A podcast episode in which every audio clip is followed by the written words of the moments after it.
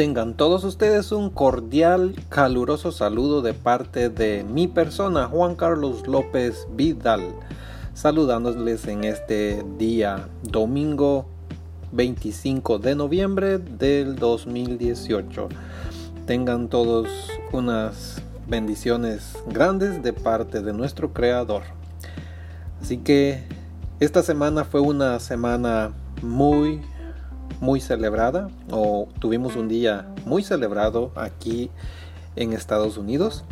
Todos ustedes a lo mejor lo conocen, se celebra el Día de Acción de Gracias.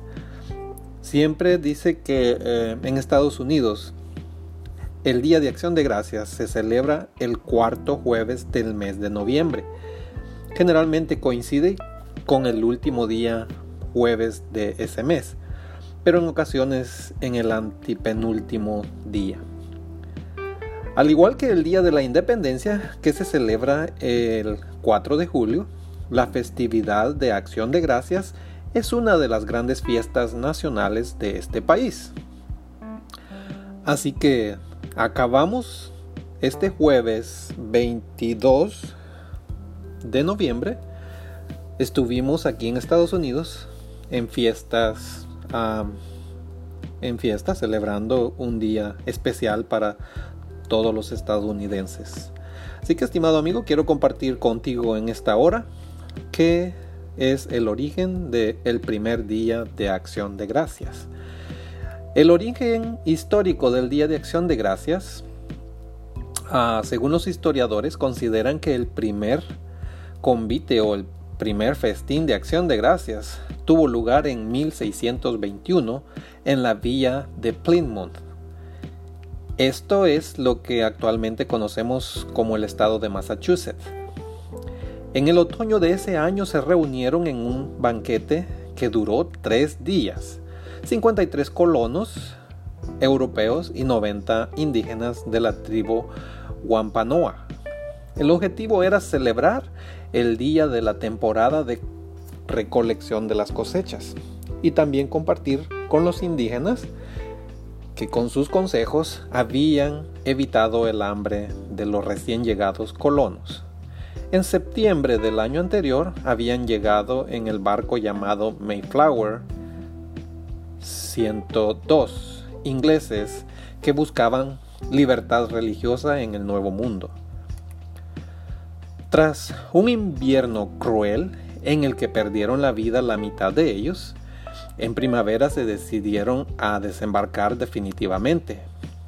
Para su sorpresa, fueron recibidos por unos indígenas que hablaban inglés y que les presentó a Escuanto. Este indio había sido secuestrado en una exploración naval anterior y había aprendido inglés durante su cautividad regresando a su tierra natal en otra expedición.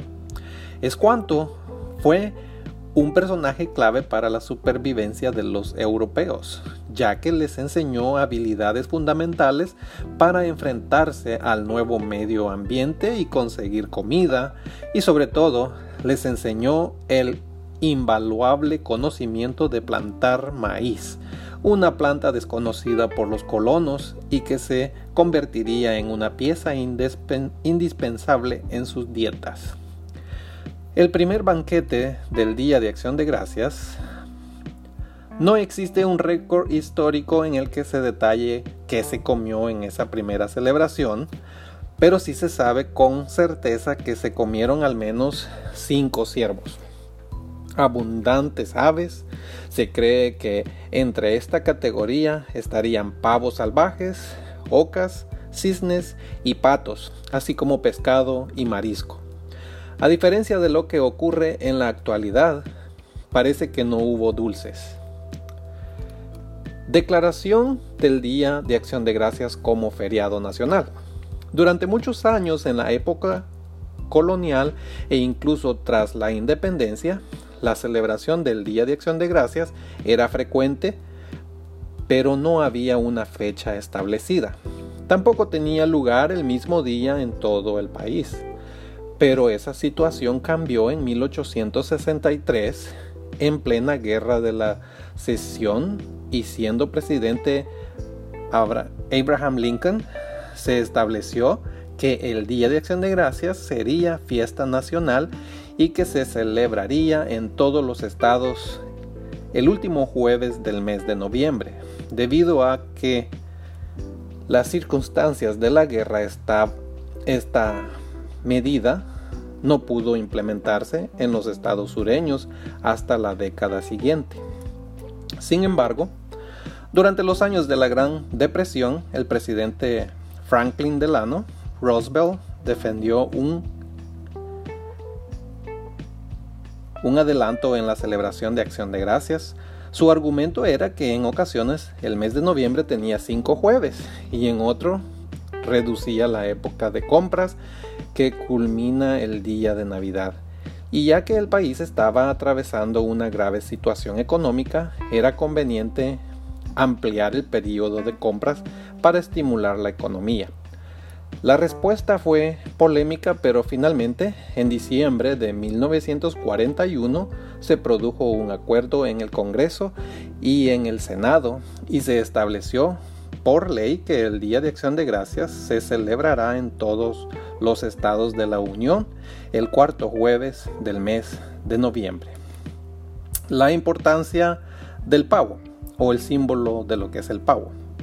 No está claro que se comiera pavo en la primera celebración de Acción de Gracias, pero de lo que no cabe duda es que hoy en día es la comida estrella de ese día.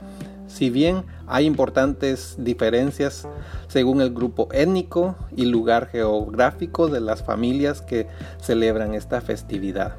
Se cree que el pavo obtuvo tal popularidad por ser una carne relativamente barata, ser un ave capaz de alimentar a una familia grande y sobre todo por popularizarse en todo el territorio nacional según se iba expandiendo Estados Unidos hacia el oeste, al ser una comida relativamente común en los cuarteles del ejército. Como curiosidad podemos ah, agregar una nota. Estados Unidos produce 248 millones de pavos anualmente, siendo los estados de Minnesota, Carolina del Norte y Arkansas en ese orden los más productivos.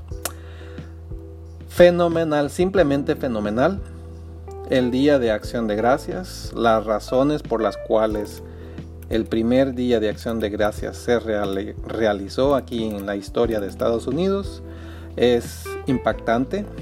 A unos colonos, colonizadores que pues fueron ayudados por indígenas nacionales de aquí de este país, celebraron el día de que ellos pudieron producir su propia cosecha.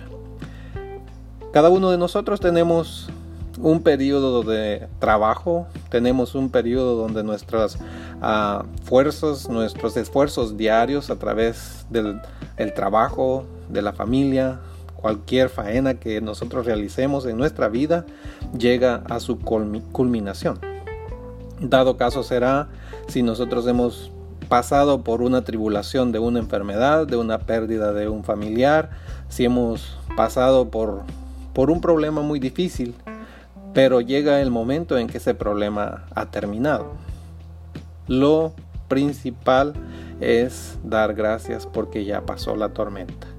Lo principal es acordarse que hay un creador, que hay un Dios todopoderoso, el cual ha dado misericordia y nos ha extendido la salud y nos ha dado eh, victoria en cualquiera que haya sido las circunstancias. No obstante, seguimos en la siguiente faena. O sea, un día no significa, uh, ya le di gracias y o ya le di gracias a mi familia o ya le di gracias a todos. Así que allí murió y vamos a, pues, a desagradecer todo el resto del tiempo. No, no, no.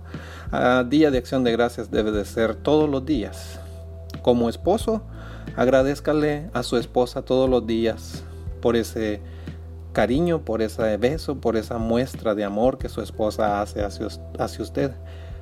Como hijo, usted muéstrele a su madre, a su padre, ese amor. Muéstrele todos los días a sus padres que ellos se sacrificaron tanto para poderle dar la vida, se han sacrificado comida, se han sacrificado horas de trabajo, han sacrificado, no sé, momentos de diversión para poder darle todo lo que usted como hijo necesitó en un tiempo o necesita. Como hijo, como padre, como amigo, como líder, como jefe de una compañía, agradezcale también a todos sus trabajadores por el esfuerzo que hacen todos los días de trabajar. Si tan solo nosotros fuéramos agradecidos todo el tiempo, tendríamos una mejor actitud, tendríamos una mejor respuesta hacia nosotros. Dice a la historia en la Biblia, en el Nuevo Testamento, que Jesús sanó diez leprosos. Y cuando ellos se vieron sanos, iban caminando, pero tan solo uno regresó a dar gracias. Y Jesús preguntó, ¿cuántos eran los que habían sido sanados? Simplemente como esa maldad en nuestra generación que tenemos es el de no ser agradecidos. Pero una persona agradecida encuentra gracia, una persona agradecida encuentra bendición, una persona agradecida cabe donde sea. Estimado amigo, muchas gracias por tu tiempo y este ha sido Juan Carlos López Vidal y este podcast Vidal compartiendo contigo y sinceramente agradezco estos minutos que regalaste y el Señor te bendiga.